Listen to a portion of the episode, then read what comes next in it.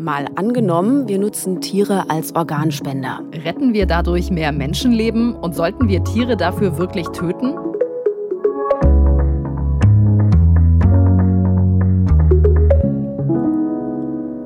Hallo, mein Name ist Vera Wolfskämpf. Und ich bin Birte Sönnigsen. Und wir beide arbeiten als Korrespondentin im ARD Hauptstadtstudio. Und hier im Zukunftspodcast der Tagesschau spielen wir immer ein Szenario durch. Heute geht es um Tiere als Organspender. Tausende Menschen warten ja in diesem Moment auf ein Spenderorgan und einige vergeblich. Also sie sterben, weil es nicht genügend Spenderorgane gibt.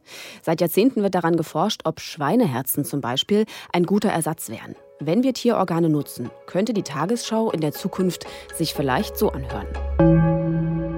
In den ersten Monaten dieses Jahres sind bereits 100 Tierorgane transplantiert worden. Es handelt sich um Nieren und Herzen von Schweinen. Transplantationsmediziner begrüßen, dass damit das Leben von schwerkranken Menschen verlängert werden kann. Tierschutzvereine hingegen kritisieren, dass Schweine nun auch noch als Ersatzteillager für Menschen dienen. Also ich kann mir das ehrlich gesagt kaum vorstellen, Tiere als so eine Art Ersatzteillager zu benutzen. Aber aus der anderen Perspektive, also ich wäre eine von den rund 9000 Menschen, die in Deutschland gerade auf ein Spenderorgan warten. Und ich weiß, es gibt zu wenige und es ist völlig offen, ob sich rechtzeitig ein passender Spender findet. Mhm, um das mal konkret zu machen, hier in Deutschland haben im vergangenen Jahr rund 900 Menschen nach ihrem Tod ein Organ oder mehrere Organe gespendet. Das reicht nicht für alle, auch wenn solche Spenden natürlich europaweit verteilt werden und anderswo mehr Menschen ihre Organe spenden. Trotzdem, insgesamt gibt es nicht genug. Am meisten benötigt werden übrigens Nieren. Und die kann man ja sogar als Lebensspende erhalten. Also da wir zwei davon haben, genau. können wir eine davon abgeben, wenn es passt. Ich habe mit einer gesprochen, die so eine Lebensspende bekommen hat. Eine Niere. Vorher hat sie schon ein Herz transplantiert bekommen. Das ist Sandra Zumpfe. Sie hat einen angeborenen Herzfehler und mit Anfang 30 stand dann fest, sie braucht ein Spenderherz. Und dann stand sie erstmal auf der Warteliste. Das, was mich am meisten belastet hat während des Wartens, war, dass ich immer erreichbar sein muss und Angst hatte, das Telefon nicht zu hören. Also das war wirklich so die ersten paar Wochen, als ich auf der Warteliste war, konnte ich gar nicht schlafen, weil ich immer Angst hatte, wenn ich schlafe, höre ich diesen Anruf nicht. Und je länger das gedauert hat, habe ich mir natürlich die Frage gestellt, wird denn dieser Anruf auch rechtzeitig kommen? Wird dann alles gut gehen? Also man ist immer so ein bisschen grundnervös und kann das schwer ausblenden, weil man ja weiß, man muss jederzeit bereit sein. Ja, also auf der Warteliste stehen, das heißt 24 Stunden erreichbar sein. Genau, spontan mal in den Urlaub fahren oder im Kino das Handy ausschalten, das geht nicht. Und am Ende weißt du auch nicht, ob dieser lebensrettende Anruf überhaupt kommt. Aber zum Glück kam er ja bei ihr. Ja, mitten in der Nacht. Und 20 Minuten später war dann auch schon der Rettungswagen da, der sie abgeholt hat. Dann ging es kurze Zeit später in den OP und sie hat ein neues Herz bekommen. Im Anschluss gab es dann aber leider eine Menge Komplikationen. Sie mhm. lag im künstlichen Koma, musste am Ende neu sprechen und laufen lernen. Und dann waren nach all dem auch noch ihre Nieren kaputt. Und deswegen brauchte sie dann auch noch die Nierenspende. Genau, Jahre später. Ihr Mann wollte ihr eine seiner Nieren spenden. Das hat aber Jahre gedauert, bis sie das wirklich angenommen hat und sich entschieden hat, diese eben als Lebensspende anzunehmen. Hm. Also sie weiß wirklich, wie es ist. Also ein Herz von einer verstorbenen Person, eine Niere von einem nahestehenden Menschen. Hätte sie denn auch ein Organ von einem Tier genommen? Ja, darauf eine Antwort zu finden, das ist für Sandra Zumpfe gar nicht so leicht. Also ich bin da sehr zwiegespalten, gebe ich ehrlich zu, weil ich also eigentlich mein Leben so führe, dass ich versuche, wenig möglichst Tiere leiden zu lassen. Also ich versuche mich vegan, vegetarisch zu ernähren und da schon drauf zu achten. Und aus heutiger Sicht fände ich es ganz schwierig zu sagen, ich nehme jetzt ein Spenderherz zum Beispiel von einem Schwein, weil ich ja, weil ich Probleme damit habe, quasi, dass Tiere für uns herhalten müssen, sage ich jetzt mal. Auf der anderen Seite muss ich ganz ehrlich zugeben, wenn es wahrscheinlich soweit ist und ich vor der Frage stehe, sterbe ich oder nehme ich ein Schweineherz, muss ich so ehrlich sein und sagen, wahrscheinlich würde ich das Schweineherz nehmen. Also wenn man an der Schwelle des Todes steht, ist diese Frage eine ganz andere, die ich heute beantworten kann so schwierig, das abzuwägen. Mhm. Und wahrscheinlich geht es auch wirklich nur als ganz persönliche Entscheidung. Ja, das sagt Sandra Zumpfe eben auch. Und für sie persönlich war es sogar echt schwer, die Niere ihres Mannes, der jetzt mit einer Niere weiterleben kann, die anzunehmen. Sie hat sich da lange Gedanken gemacht um seine Gesundheit. Wird er darunter leiden? Verträgt sie am Ende sogar die Niere gar nicht? Und dieser nicht ungefährliche Eingriff wäre umsonst gewesen. Hm. Also wenn sie die Wahl gehabt hätte zwischen der Niere ihres Mannes und einer Schweineniere, was hätte sie dann gemacht? Gebe ich ehrlich zu, würde ich wahrscheinlich die Niere nehmen vom Schwein. Also weil ein Menschen, den man liebt, dem Ganzen auszusetzen, ist schon noch mal was anderes.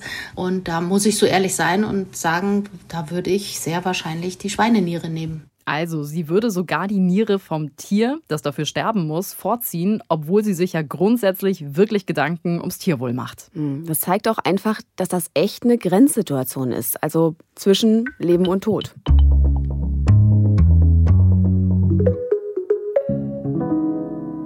Fremdwortfans aufgepasst. Äh, es gibt eins, das war für mich neu, Xenotransplantation. Ja, das ist der Fachbegriff, also für die Organspende vom Tier zum Menschen, genauer von einer Spezies zur anderen. Und Xenotransplantation, das klingt jetzt irgendwie noch mehr nach Science Fiction, als Tierorgane in Menschen zu transplantieren ohnehin schon klingt. Das ist aber gar nicht erst in unserem Zukunftsszenario möglich. Ihr habt es vielleicht mitbekommen. Anfang des Jahres haben Ärzte in Baltimore in den USA einem Mann ein Schweineherz eingesetzt und das zum ersten Mal. Es war aber auch ein besonderer Fall, also eigentlich die letzte Option für den Mann und deshalb hat er sich auf diesen experimentellen Versuch eingelassen. Erst sah es ganz gut aus, nach zwei Monaten ist er dann aber gestorben. Die Forschenden sehen darin, dass es überhaupt geklappt hat und das Herz nicht sofort abgestoßen wurde, aber ein Erfolg. Auch in Deutschland wird daran geforscht, wie Tiere zu Organspendern für Menschen werden können. Da kann man natürlich jetzt nicht einfach auf die Weide gehen oder in den Stall und sagen, jo, dieses Schwein, das ist jetzt mein Organspender. Nein, also das müssen schon speziell gezüchtete Schweine sein. Und das passiert seit mehr als 20 Jahren nördlich von München im Moorversuchsgut bei Oberschleißheim. Da forscht Eckhard Wolf. Er ist Tierarzt und Professor an der Ludwig-Maximilians-Universität in München. Und er arbeitet im Forschungsverbund zur Xenotransplantation. Xenotransplantation, gut, dass wir das Wort jetzt schon gelernt haben. Wir wollten es ganz praktisch wissen. Ich habe Eckhard Wolf gefragt, wie diese Ställe eigentlich aussehen müssen in unserem Szenario, damit wir die Tierorgane nutzen können. Frei herumlaufen dürfen die Schweine schon mal nicht weil in der Freiheit immer das Risiko besteht, dass sie sich infizieren. Das ist auch der einzige Nachteil unserer Schweinehaltung, dass die Tiere keinen Freilauf haben, aber ansonsten haben sie eben in dieser Anlage viel Platz, können sich dort auch in der Gruppe frei bewegen und haben im Prinzip also ein besseres Leben als die landwirtschaftlich genutzten Schweine. Wenn Sie sagen, Sie haben jetzt 100 Schweine, dann hätten Sie ja wahrscheinlich deutlich mehr, wenn wirklich die Tierorgane gebraucht würden. In der Tat müsste man dann Anlagen bauen, die in der Lage sind, tatsächlich mehrere hundert Schweine zu halten. Man würde das vermutlich modular aufbauen. Das heißt, man hätte ein zentrales Modul, wo die Versorgungsanlage drin ist, wo sich auch ein Operationssaal befinden würde, in dem die Organe explantiert werden denn man würde vermutlich die Organe oder die Spenderschweine nicht zu den Krankenhäusern bringen, zu den Transplantationszentren, sondern würde in der Zuchtanlage die Organe explantieren und würde sie dann mit einem speziellen Perfusionssystem, wo sie über Stunden vital gehalten werden können, zu dem jeweiligen Operationssaal transportieren. Können Sie sich vorstellen, dass solche Zuchtanlagen dann auch kommerziell sein würden, weil es dann vielleicht ein Geschäft mit solchen Tierorganen geben könnte? Davon ist eigentlich auszugehen, die Kosten, um solche Anlagen zu etablieren, die sind ja enorm hoch. Und insofern wird es notwendig sein, tatsächlich diesen Ansatz Xenotransplantation aus der Forschung herauszubringen in die kommerzielle Nutzung, weil solche Unternehmen dann auch die Finanzen aufbringen können, um das zu betreiben. Und dann muss man sich das leisten können, ein Schweineherz zu bekommen? Ja, das ist in der Tat eine interessante Frage. Was darf so ein Schweineherz tatsächlich kosten? Ich glaube, man wird sich vom Preis her orientieren an mechanischen Herzunterstützungssystemen, die es ja heute schon gibt, die notgedrungen implantiert werden müssen, wenn eben kein menschliches Spenderherz zur Verfügung steht. Und die kosten in der Größenordnung 80 bis 150.000 Dollar oder Euro. Im Moment ist da ja kein so großer Unterschied. Und ich denke, in dieser Größenordnung würden sich die Kosten für ein Schweineherz bewegen. Bis zu 150.000 Euro. Das mhm. ist natürlich nicht wenig Geld. Das müssten die Krankenkassen übernehmen. Aber es sind halt auch keine normalen Schweine. Dahinter steckt unter anderem auch viel Gentechnik. Denn einfach so kann man nicht Organe vom Tier zum Menschen transplantieren. Ja, das erste Problem wäre, normale Schweine sind zu groß und außerdem wächst ihr Herz weiter. Also das würde dann für einen Menschen auch viel zu groß werden. Also braucht man kleinere Schweine, beziehungsweise es wird ein bestimmtes Gen ausgeschaltet, damit das Herz nicht weiter wächst. Aber das ist nicht die einzige genetische Veränderung, die nötig ist und das hat mir Eckhard Wolf erklärt. Also das Problem bei der Xenotransplantation ist, dass sich auf den Oberflächen der Schweinezellen bestimmte Zuckerreste befinden, gegen die wir Menschen vorgeformte Antikörper haben. Wenn man jetzt Schweinezellen oder ganze Organe in den Menschen transplantiert, binden diese Antikörper sofort die Zuckerstrukturen und aktivieren dadurch das sogenannte Komplementsystem. Das ist ein sehr potenter Abwehrmechanismus, der in kürzester Zeit die Zellen bzw. Organe zerstört. Was können wir dagegen tun? Wir müssen die Gene ausschalten, die für Enzyme kodieren, die diese Zuckerreste synthetisieren. Auf diese Weise können wir Schweine erzeugen, die eben die störenden Zuckerreste nicht mehr haben. Und zusätzlich statten wir die Spenderschweine noch mit Hämmern der menschlichen Komplementreaktion aus. Auf diese Weise kann die hyperakute Abstoßung de facto vollständig vermieden werden. Ein zweites Problem, das wir lösen müssen, ist, dass wenn menschliches Blut durch Schweinegefäße fließt, es zu Blutgerinnseln kommen kann. Und dieses Problem können wir lösen, indem wir die Schweine ausstatten mit menschlichen Proteinen, die die Blutgerinnung regulieren. Und auf diese Weise kann auch dieses Problem gelöst werden. Mensch, das ist mal ein ganz anderes Zuckerproblem. Von dem hatte ich noch nie gehört. Ich nehme mit, zwei Sachen müssen auf jeden Fall verändert werden. Ganz grob gesagt müssen zum einen bestimmte Gene ausgeschaltet werden, damit der menschliche Körper das Tierorgan eben nicht sofort abstößt. Ja.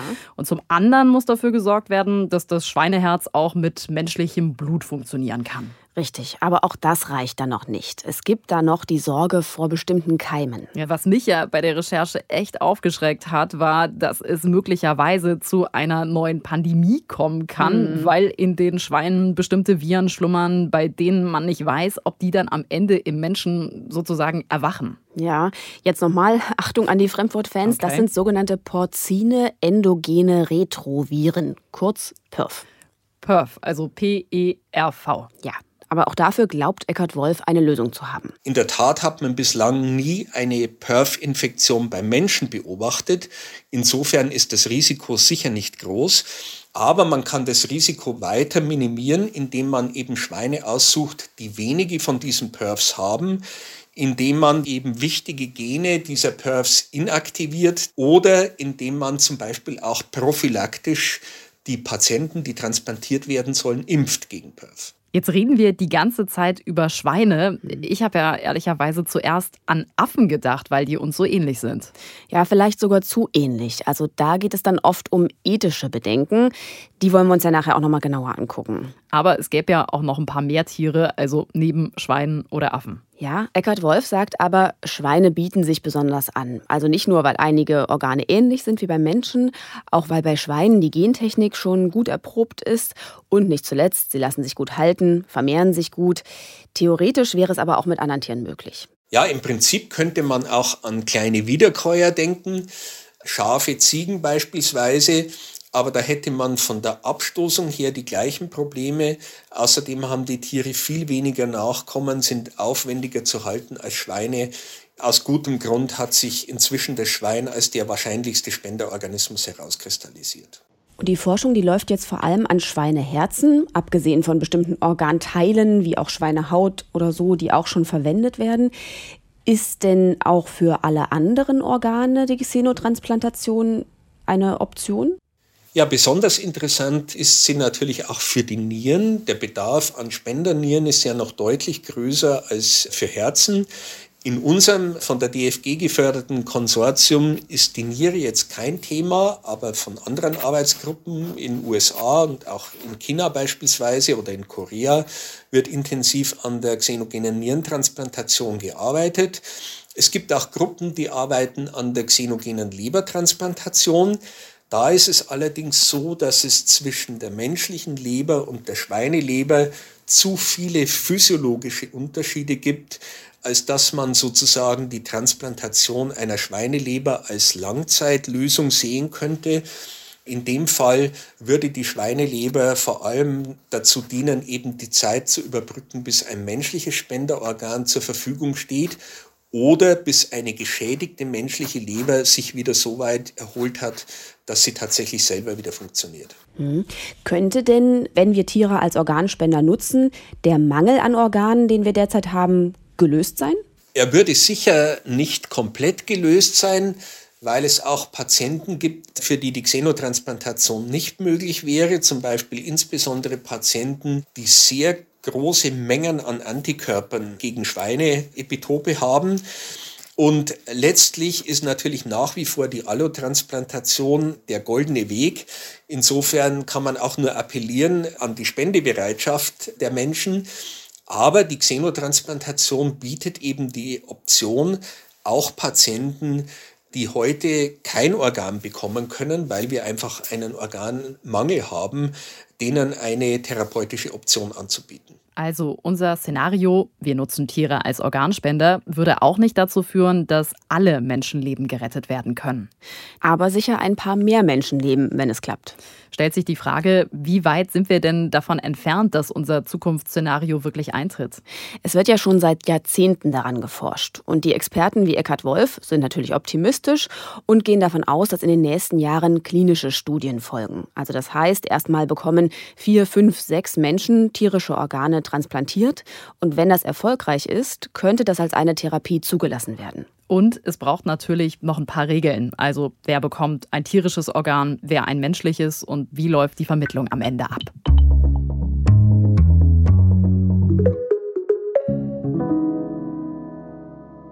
Doch ehe wir das wirklich machen, Tierorgane für uns Menschen zu nutzen, müssen wir darüber reden, ob wir das überhaupt dürfen. Also ist das ethisch vertretbar? Sprich, sollten wir es machen, nur weil es vielleicht möglich ist? Das habe ich mit Roman Wagner besprochen. Er ist Philosoph, arbeitet am Deutschen Referenzzentrum für Ethik in den Biowissenschaften und er sagt, eine eindeutige ethische Antwort auf diese Frage, die gibt es erstmal nicht. Diese Debatte ist sehr ausufernd und enthält sehr viele Aspekte, die sie sehr komplex machen. Vor diesem Hintergrund sehe ich gerade nicht, wie wir das rein argumentativ zumindest auf absehbare Zeit lösen können. Das wäre ja auch zu einfach gewesen. ja, Roman Wagner sagt, die Ethik, die kann auf diese Frage keine einfache Antwort liefern, sondern die kann nur Vor- und Nachteile der jeweiligen Sichtweise aufzeigen.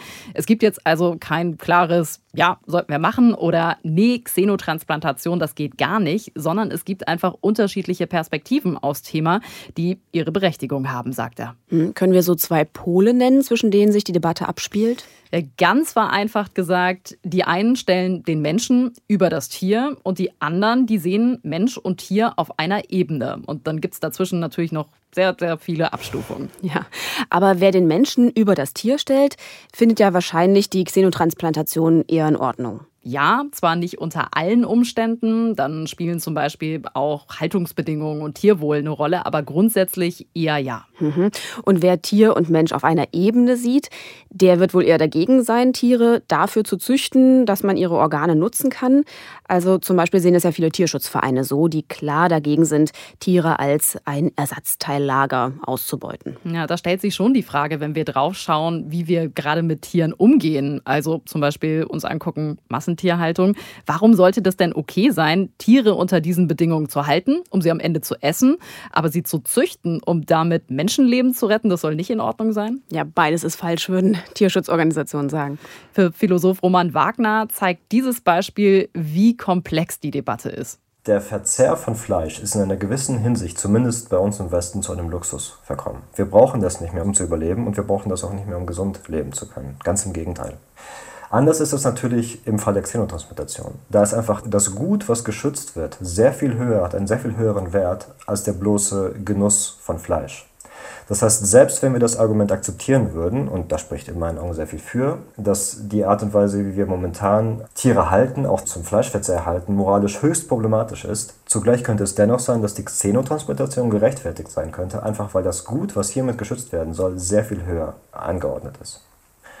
Und zum anderen könnte man argumentieren, ja, de facto ist es so, dass wir Tiere momentan in Massentierhaltung und in nicht artgerechten Formen halten, um sie dann eben zu verzehren. Aber nur weil wir das tatsächlich tun, heißt das ja nicht, dass das notwendigerweise auch moralisch begründet ist. Also eine Sichtweise, nur weil wir jetzt etwas Falsches tun, Tiere zum Verzehr töten, müssen wir ja nicht noch was Falsches tun, also sie auch für Organe zu züchten. Ja, wir könnten am Ende auf beides verzichten. Wir könnten beides machen. Wir könnten das eine lassen, das andere tun. Darüber müssen wir eben als Gesellschaft eine Debatte führen und zu einer Entscheidung kommen. Und als Teil dieser Gesellschaft, jetzt nicht im Speziellen als Ethiker, hat Roman Wagner da eine Meinung zu. Meine Perspektive ist, dass es über die letzten Jahrzehnte hinweg ein immer größeres Bewusstsein für die moralische Berücksichtigungswürdigkeit von Tieren gegeben hat und insgesamt für die Notwendigkeit des Naturschutzes im Allgemeinen. Und vor dem Hintergrund, dass dieses Bewusstsein immer stärker wird, kann ich mir sehr gut vorstellen, dass die tierethischen Bedenken stärker in den Mittelpunkt gerückt werden. Was ich aber nicht erwarte, ist, dass vor dem Hintergrund, dass wir Menschenleben retten können, allzu viele Menschen bereit wären zu sagen, wir dürfen die Xenotransplantation aus tierethischen Gründen auf gar keinen Fall anwenden. Da wäre ich eher überrascht. Also Menschen neigen immer noch dazu, andere Menschen moralisch höher zu gewichten als Tiere. Was natürlich nicht heißt, dass wir mit Tieren einfach alles tun dürfen, was wir wollen. Aber in Fragen der Abwägung, das heißt, wenn wir jetzt wirklich die Abwägung fällen müssen zwischen retten wir ein Menschenleben oder retten wir ein Tierleben, scheint mir auch in Zukunft vieles dafür zu sprechen, dass Menschen eher dazu neigen werden, das Menschenleben retten zu wollen. Und das würde natürlich die Xenotransplantation moralphilosophisch stützen. Ja, klingt wirklich kompliziert. Mhm. Also viel Abwägung ist nötig. Aber auch da, kein Wunder, wir haben es ja vorhin gesagt, das ist halt eine Grenzsituation, eine Entscheidung zwischen Leben und Tod. Wäre es deshalb nicht viel einfacher, wenn wir auf tierische Organe komplett verzichten und direkt über künstliche Organe reden? Also äh, ein Organ, was man im 3D-Drucker herstellt oder ein Organ, was im Labor gezüchtet wird. In diesem Fall ist die Antwort für Roman Wagner mal ganz eindeutig. Ganz klar, ja. Also wenn es möglich wäre, technisch, wie auch immer, statt tierischer Organe solche künstlichen Organe zu verwenden und wenn die Erfolgsaussichten ähnlich wären und dergleichen mehr, ist vollkommen klar, dass das der Xenotransplantation gegenüber zu bevorzugen wäre, einfach weil wir damit Tierleid vermeiden würden und das Zerstören von tierischem Leben vermeiden würden. Das wäre also eine wirklich gute Alternative. Aber wenn es leicht wäre, Organe einfach im 3D-Drucker zu drucken, dann würden wir es wahrscheinlich machen. Ja, ist es aber nicht. Also es gibt immerhin erste Erfolge auf dem Gebiet. Vor drei Jahren haben israelische Forscher ein funktionierendes Mini-Herz erfolgreich künstlich hergestellt. Aber gerade Nieren, und die werden ja besonders häufig gebraucht, die sind echt schwierig im Nachbau herzustellen. Hm, und was ich auch gelernt habe, wir Menschen haben mehr als 70 Organe und alle haben unterschiedliches Gewebe. Ja, das ist nämlich eins der großen Probleme. Damit man am Ende so ein Organ drucken kann, braucht man ja eine Grundlage, eine Flüssigkeit und die dann aus unterschiedlichem Gewebe so herzustellen, dass das am Ende alles funktioniert, das ist eben ein großes Problem. Ja, also die in der Forschung und in der Medizin, mit denen wir gesprochen haben, gehen eher davon aus, dass das noch Jahrzehnte dauern wird, bis wir wirklich künstliche Organe einsetzen können. Also, wenn es jetzt noch so lange dauert, bis wir Organe im Labor herstellen können, dann ist unser Zukunftsszenario ja erstmal realistischer. Und im besten Fall könnte es so laufen. Mit tierischen Organspenden können mehr Menschenleben gerettet werden. Die Tiere dürfen zwar ihren Stall nicht verlassen, haben aber ansonsten genug Platz und leiden nicht, bis sie getötet werden. Viren, die theoretisch vom Tier auf den Menschen übertragen werden könnten, sind kein Problem. Durch die Xenotransplantation kommt es nicht zu einer Pandemie. Das Thema Organspende bekommt größere Aufmerksamkeit. Mehr Menschen sind zur Organspende bereit. Dadurch können auch die versorgt werden, für die ein tierisches Organ nicht in Frage kommt. Und die Forschung macht mehr Fortschritte auf dem Weg zu künstlich hergestellten Organen. Es kann aber natürlich auch ganz anders kommen. Im schlechtesten Fall verlängern die tierischen Organe das Leben nur für kurze Zeit, weil sie auf Dauer nicht im menschlichen Körper funktionieren. Es droht eine Pandemie, weil durch Organtransplantation Viren vom Tier auf den Menschen übertragen wurden. Neben der Massentierhaltung werden Tiere nun auch für Organspenden ausgebeutet. Unternehmen wollen vor allem Profit machen und achten weniger aufs Tierwohl. Es fließt weniger Geld in die Forschung an Alternativen wie Organe aus dem 3D-Drucker. Und weniger Menschen sind bereit, ihre Organe zu spenden, weil sie es nicht mehr für nötig halten. Dadurch fehlen weiter Organe. Birte, hast du eigentlich einen Organspendeausweis? Ja, da habe ich. Der steckt total verknittert in meinem Portemonnaie. Ähm, ich habe auch eigentlich alles angekreuzt. Ich würde alles spenden, nur meine Netzhaut nicht. Die Vorstellung, die finde ich irgendwie total komisch. Mhm. Frag mich nicht warum. Und du? Ja, meiner ist nicht verknittert. Das ist nämlich so eine Plastikkarte. Ach. Ja, aber ich würde auch alles spenden. Nur mein Gehirn nicht. Also, ja, ist eigentlich Quatsch, weil es ist keine Option, aber ich habe es irgendwie sicherheitshalber draufgeschrieben. Da hätte aber jemand wirklich von deinen vielen klugen Gedanken profitieren oh. können. Oh Mann. für heute gibt es äh, keine klugen Gedanken mehr von uns. Das war es nämlich für heute. Ja, wir freuen uns über eure Gedanken. Schreibt uns doch an mal angenommen.tagesschau.de. Das war's für heute. Bis zur nächsten Folge. Macht's gut. Tschüss.